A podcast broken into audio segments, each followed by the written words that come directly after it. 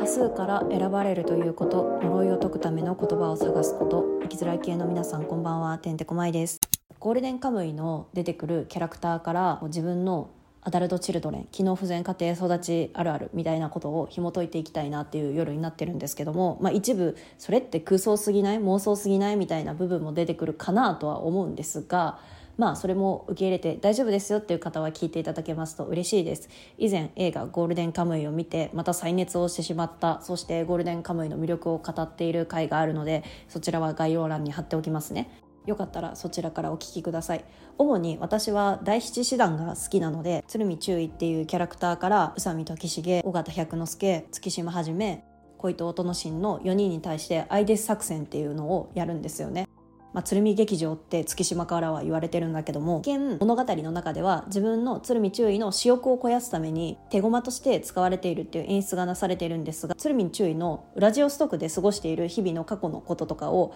こう消費者の第三者の視点として私たちが見るのにあたってこういう過去の経験があったからそれを食材として扱っているんだっていうのも一見見方としてはできるかなっていうのを思うのよ。で鶴見注意っていうのは長谷川っていう名前でウラジオストクで写真館をやっていた過去があって、まあ、結局はそれは潜入捜査の一個としてロシアに対してねやっていたっていう背景があるんだけどもさそこでは妻と娘を持って生活をしている家族っていう基盤を持って生活をしていたの。でもそこで奪われてしまったのよね。妻と娘は死んでしまった。でそこから苦しみとして金塊を探していくっていうこう直結した考え方もできるんだけども多分鶴見注意の中ではおそらくねこう自分の中で物作業であったりだとか死んでしまった人に対しての怒りとか悲しみとかっていう経験の作業ももう終了していて通過儀礼イニシエーション的な部分として終了していると思うのよね。で注意っていう立場だからもうその下のものに分け与えていくっていうフェーズに入ってるのかなって思うの。こう自分の食材過ちであったりだとか憎しみであったりだとか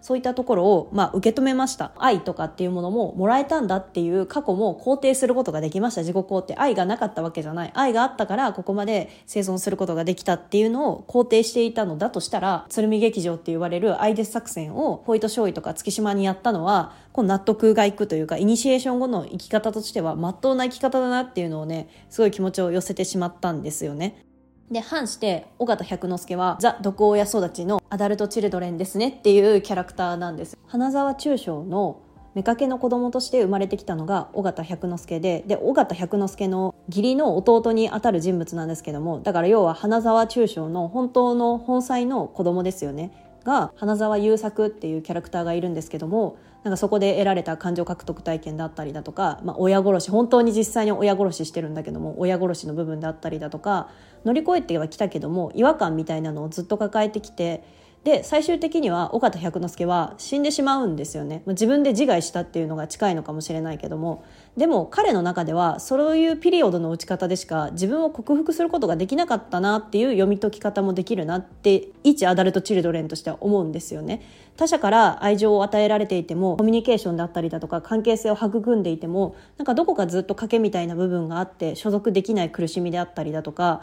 これを与えられてもじゃあ過去の親から本当に与えられなかった愛っていうものを代替品として代わりのものとしてピースを埋めることができるのかっていうと埋められなかったんですよね彼は。もうそこは本当に欲しかった愛情なんだと思う。で皮肉なことにずっとその呪いから解き放たれたくて尾形百之助はいろんな関わり合いをしていたと思うの。アシリパちゃんに対してだとかアシリパちゃんとの北海道のカラフトでの物語っていうのが私はとても印象的なんだけども主従関係雇われる雇用主と従業員っていう役割を超えた関係性みたいなところをすごい彼は作っていたのかなと思うの。一種はコウモリ野郎とか山猫の子は山猫だとか周囲に言われたりしてるんだけどもそういう所属をしないところのところで自分を見出したかったりだとかもうすごい皮肉めいて言うのであれば愛情が与えられた人間からするとよく尾形百之助はサイコパスだとか賭けがあるからとかなんかそういった解釈の仕方ができるんだけど私はどちらかというとなんだろう尾形百之助みたいな人生を歩んできてるから共感してしまう違った角度で見てしまうっていうのは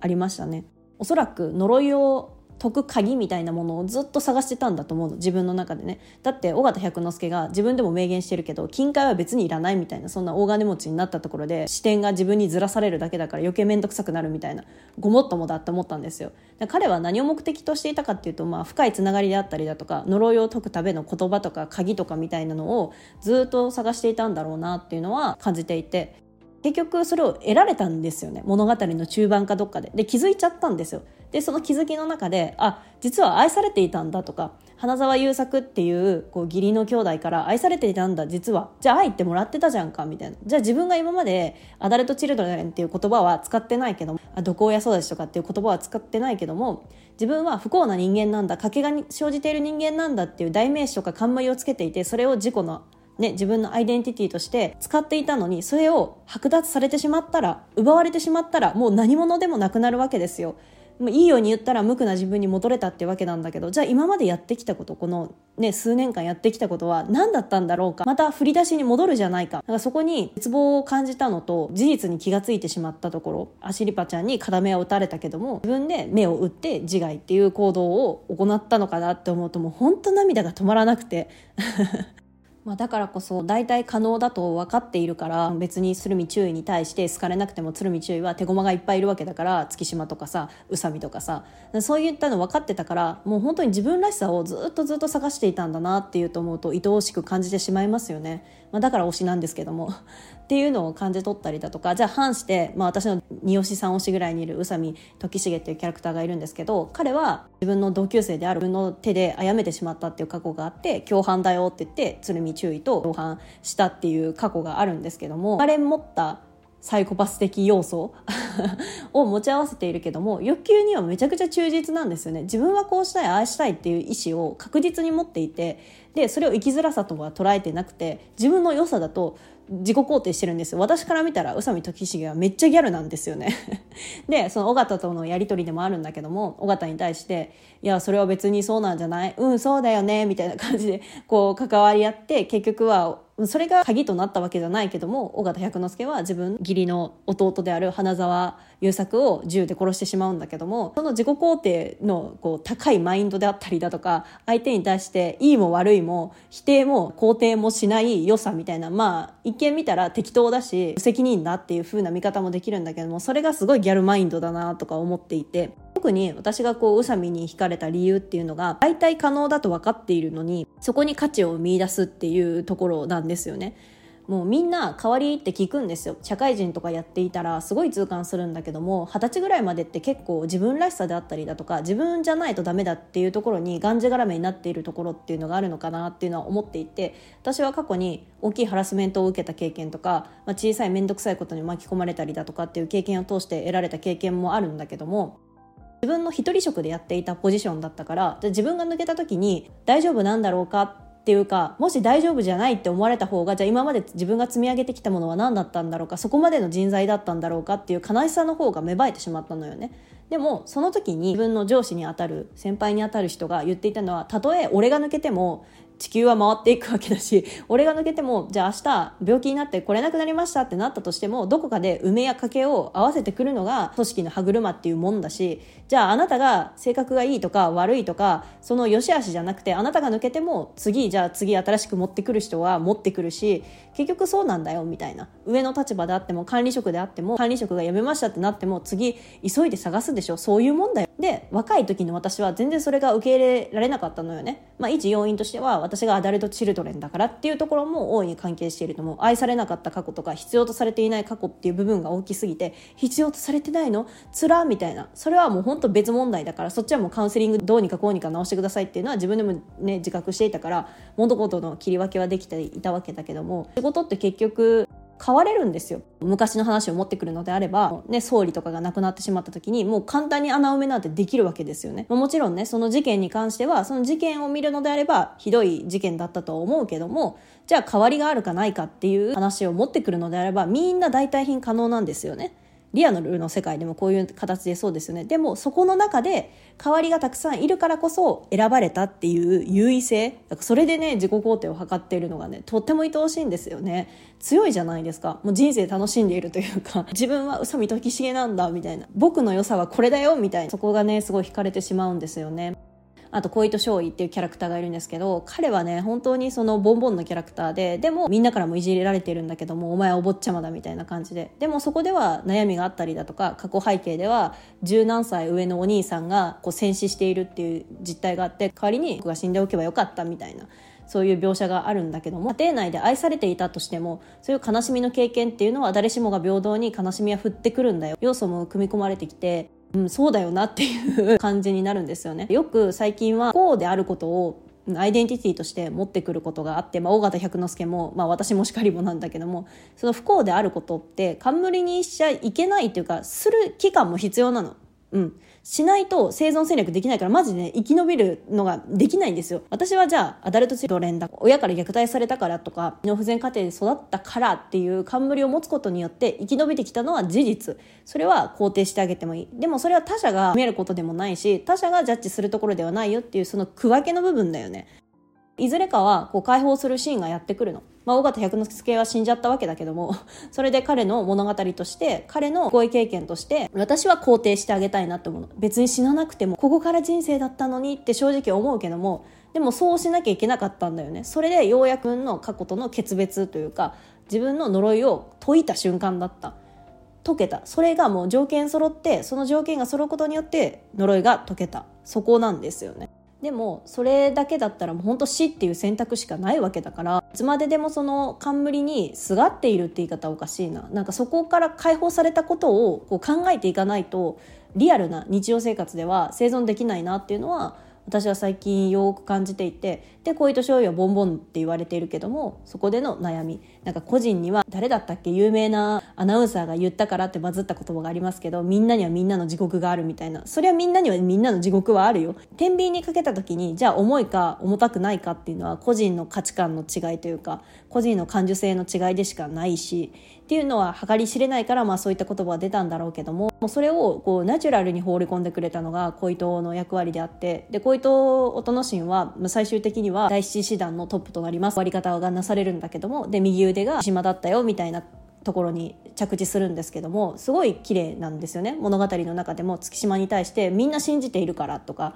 上司になる器ですよ光的な部分にみんな寄っていって焦がれたりだとか頑張ろうっていう意識になったりだとかから尾形百之助の義理の弟である花沢優作もそういった立場だったんですよね。そう花沢優作の勝尉っていう立場と音の神の勝尉っていう立場は同じだからきらめく要素とか勇気がもらえたりだとかあついていきたいって思わされる部分だったりだとかっていうのを感じ取るんだなっていうのは思いました。なんか全部分かった上でやっているのは賢いなっていうのは思いますよね。何が必要で何が不必要で。じゃあ自分がその恵まれた環境で育ってきた自分が何ができるのかっていうので多分それももう理解してその鶴見の鶴見劇場に巻き込まれて最後まで見届けるから私はって月島に言ったのかなと思うとうわもう本当こんな上司欲しいなっていう気持ちになる。でまあ最後に月島なんですけど、まあ、月島もお父さんがもともとあんまり行動の良くない親であって、まあ、嫌な過去があった。でそれで自分の愛すべき人間がいたけどもそこで利用されてしまったっていうところ。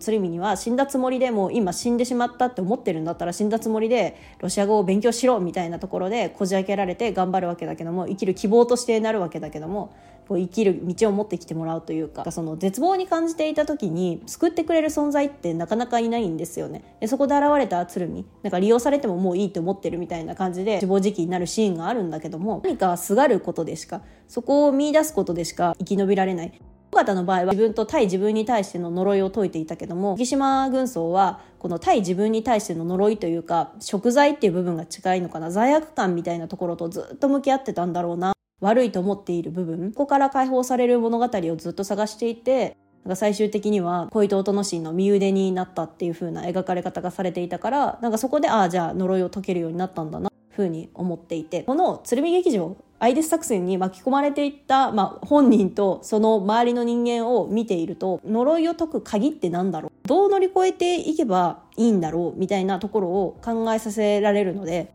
大変な状況にいるんだっっていうことでアイデンティティを保っていた私がいました。てんてこまいがいました。でも最近それが毒が解除されつつあります。というか多分ねもう解除されたんだと思う。本当は。解除されたからじゃあこれから過去の話をしないとかね毒親育ちがとか機能不全家庭育ちがっていうお話をしないっていうそんな0か100考えじゃないんだけども多分今後もし続けるんだろうけども年末にベトナムへ行ってきたんだ。すっごい自分と自己対峙してすごい自分の中で会話っていうよりかは自分の中ですっごいいろいろ考えることがあったの。で何かを経験したからピースが当てはまったとか欠けていたピースが見つかったとかそういう感覚とはまた別でいろんなことを通していろんなことを考え続けた結果あれ？みたいな。あれ私が今から必要なことってじゃあその呪いの鍵を解く鍵を手に入れました。で鍵も鍵穴に差し込んでガチャンとしました。こっからだよねみたいな なそのこっからだよねみたいなところでこう右往左往し始めるっていうところになっていてようやく人間みんなと人並みの足並みを揃えることができたなってすごい明確に自分のね哲学っていうか空想というか妄想とか言ってしまったらそうなんだろうけどもそこにねなんか感覚的に気づかされたんだよね。選ばれたいっていう生民的意識みたいなのもこの20代っていうのはめちゃくちゃあって努力してそれが認められてそれを評価されることの快感を持っていたし宇佐美時重的な部分ですよね。大体可能品の中でも絵画利く部品の中でもその中で選ばれた優位性あめっちゃ私してたなみたいな。だからこそこう他者に嫌われたりだとか他者に受け入れられないことに対して傷つきとかはもうなかったの。だから全然気にしていないなとは思ってたんだけども自己肯定の測り方しかできなかった。何々っていう職業になれたからあじゃあもう当たり前の人間になれたんだってそうでもなかったんだよね。そうじゃなかった。別に学校の先生になれたからって素晴らしいことでも何でもないしむしろ路惑的な部分ばっかり見ていてすっごい嫌な気分になったしより一層。いやそのね職業を詐欺むわけじゃない。私の友人とかでもやってる人がいるからそこで奮闘している現場で奮闘しているっていうのは、うん、すごいことだし私はできなかったからすごいことだなとは思うけども私はじゃあそれで自分の自己肯定が測ることができなかったしもちろんね仕事は全うしていたから職務は全うしてたから賭けとかは全然ないんだけどもその仕事を通すことによって自分の贖罪をするというか自分を救うことに焦点を当てていたなっていうのを思っててエゴだなって。でもみんなそうだと思うんですよ。だってみんなさ権力であったりだとか王様の席が欲しくて昇進していったりだとかそういう欲求が生まれるわけでしょ？転職とかも。自分はこんなレベルじゃない。もっと給料をもらうべきだもっといい環境で働くべきだっていうので転職活動するわけでしょ。だからみんなが思っている根底にある欲求とは何ら変わりないんだけどなんかそこの気持ち悪さとも対峙しちゃって我慢できなかったんだと思うな。なんかこのままじゃあ未来ある子供に対して接していて申し訳ないなっていうその食材の部分と罪悪感の部分と合わせてこう自分が乗り越えていくためのものでしか利用していなかっただっていう気持ち悪さと。もちろんめちゃくちゃ私仕事していたからさ ちゃんと仕事をしていたからそこは評価するんだけどもその裏にある部分だよね。みんなが見えないような裏にある本来の自分とこう対峙した時にそこの気持ち悪さみたいなのがずっとあって。自分の中でじゃあ虐待育ちとか機能不全家庭育ちとかの鍵を呪いの鍵を手に入れてガチャって出た瞬間にじゃあ今から何しますかって荒さになった自分を言われると社会の枠組みを見た時に今からじゃあ夢をこう描いてっていうのはなかなか難しいフェーズではあるよねっていうリアルと対面した時の絶望感。今更みたいな。よくありますよね。それって中学生とか高校生とか10代の時に描く夢だって言われるものはめちゃくちゃあるよね。でもその時に描ける人って少ないと思うんだよ。その時に描ける人の方が世の中的には大多数なんだけどもできなかった人々はじゃあ今からやるしかないんだよね。争いになった今からやるしかねえ。でもじゃあ今更夢とか言われても何にもないんですよね。呪いに縛られて生きていたはずなのに呪いで救われていた部分もあるのかって思うとなんだかもう疲れちゃって っていうことがね最近本当はあったんですよね。めっちゃ疲れたんだよねそれに気が付いた時に。あったからそれでゴールデンカムイの実写化を見てその後原作をもう一回読み直して思ったのが尾形百之助に改めて触れた時に昔見た時と比較してね自分が違う段階に移動したからあこれだわって思って。尾形百之助の「で自害してしまうのそれ祝福」ってタイトルとしては掲げられているんだけどもその祝福ってじゃ誰からかされるものなのか与えられるものなのか与えるものなのかまあ、どっちも今後混濁してると思うんだけども尾形は自分の中で花沢優作っていう義理の弟から祝福されていたし自分自身も花沢優作に何か希望とかは与えていたのかもしれない。とか人の物語であったりだとか、まあ、土方陣営についたりだとかいろいろあったんだけどもいろんな人と通すことによって愛を与えていたのかもしれない。で気がついてもうやりきったんだっていう ところだったんでしょうね。そう。だから私もすごい近しい部分があって呪いを手に入れる鍵を手に入れたはずなのにより一層死にたい。普通だったらさよくあるパターンだったらさあじゃあ呪いの鍵手に入れたんだったら新しい自分に生まれ変わって新しい自分を歩めばいいんじゃないっていう一般論が生まれてきますよね。でも違うんですよ。私はすっごいそこにずっとモヤモヤしていて。物語って過去に読んだ物語もこう必要な時に見ればまた違った角度で見れるっていうのはこうフィクションの良さとか漫画の良さとかを感じててオタクやっててよかったって 思う瞬間でしたね。だから私も暗いんだよ。だって尾形と一緒の気持ちだもん。自分の呪いみたいなものが分からなくなっちゃった。それで自己肯定測ってたし冠として持っていたしアイデンティティを確立していたし勇者になれた段階みたいなところからどうやって勇者として生きていくのかっていうところですよね。だから私も逆にね絶望の方が近いんだよね。ああこんなもんだったのか。こんなもんだったんだ。みたいな。尾形百之助はお母さんからお父さんみたいな立派な将校さんになりなさいねって言われて、まあ、それも呪いだったんだと思うんだけどじゃあその立場になったところで何も得られないんだなまあなったわけじゃないんだけども思っちゃったんだよね。鶴見が第七男女なんぞ偽物でも成り上がれると証明したいのだろうみたいな。俺でもそんな欠けた自分であってもなれるんだっていうことを肯定してあげたいんでしょみたいなことを言ってめっちゃねそこでねもう今もさうるうるしちゃうんだけどもそれだったんだよね。こんなクソみたいな自分であってもね、不登校だったしいじめられていたし親からは出来損ないとかね、賭けであるとか言われて生まれてきて育ってきたけどもそんな自分でもなれますよみたいなことを証明したかったんだみたいな。なんかさ本当に本当にさ辛くてこのシーンめちゃ好きなんだけどもこんな解像度高く解像度って話を使いたくないんだけど簡単に言うのであればこんな解像度高くかける野田悟先生何なのってすごい 思ったんだけどもアダルト・チルドレンの悩みとか困難さであったりだとか抱える闇って言われるようなものであったりだとかれは絵の描き方としては花沢優作が銃を一緒に突きつけている。で兄様は祝福されて生まれてきた子供ですって書いてあるんだけども。絵の描き方としては花澤優作がやっているっていう風に捉えることができるんだけどこう自分の中で多分答えが見出せたんだよね。でそれでま重ねて弟である優作と重ねてやったんだと思うけどさその自分で答えにたどり着けてしまったがゆえに生まれてくる罪の意識であったりだとか今までやってきたことの虚無感であったりだとかここがね本当に辛いよねっていう わかるわとか言うと真剣な意見となってしまうんだけどもうん。ここを通すことによってもう一回読み返してみると尾形視点で見るのであればね尾形百之助視点で見るのであれば思いを馳せてしまいますね。久しぶりにゴールデンカムイをもう一回読み直してもう一回物語を触れることによって再熱したとか言ってるんですけども物語って必要な時にすごく自分の心の中で惑わせてくるなっていうのを思ってて過去読んだ作品でも実はこういう状況下に至った時に読んだらまた違う意見を持った作品ってめちゃくちゃあると思うんですよ。なんか基本的には物語って消費物消化物として位置づけられていることが多くて世の中には溢れるほど書物があるわけだし溢れるほど映画があるわけだし